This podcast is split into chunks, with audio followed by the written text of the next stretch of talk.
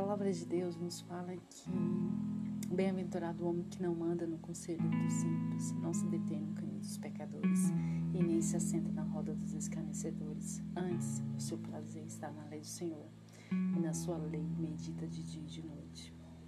Quando eu olho para esse salmo, eu percebo quão é importante nós termos amizades que compactuam com a mesma fé que a gente, com amizades que têm o jugo igual.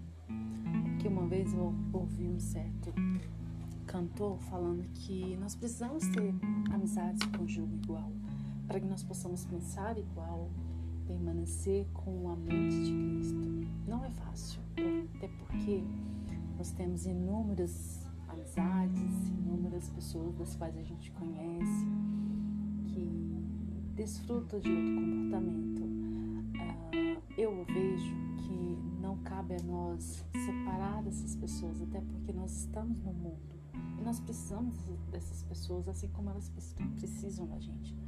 O que nós precisamos é ter a nossa fé firmada em Cristo Jesus, para que nós possamos ser sal da terra e luz do mundo ao redor dessas pessoas não nos, nos exilando, não nos, nos afastando dele, mas estando com eles e mostrando para eles a importância de ter uma fé, uma vida com Deus firmada.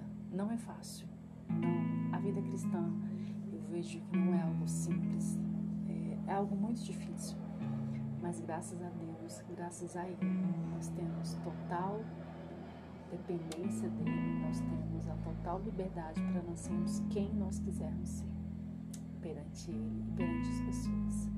Que Deus nos abençoe, que Deus nos guarde nessa caminhada que tão complicada e ela é tão difícil. Até porque nós temos amizades que muitas das vezes elas não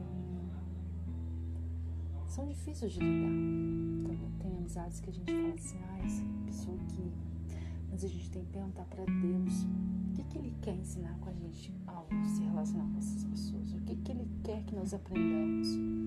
Que Deus nos dê graça, Deus nos dê misericórdia, para que nós possamos desempenhar o bom papel dele aqui na terra, sendo sal da terra e luz do mundo. E é isso. Boa noite.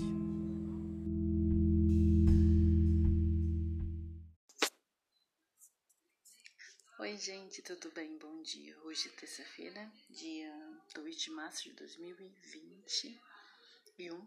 Estou aqui iniciando um diálogo entre mim e mim mesma. Espero que você se identifique.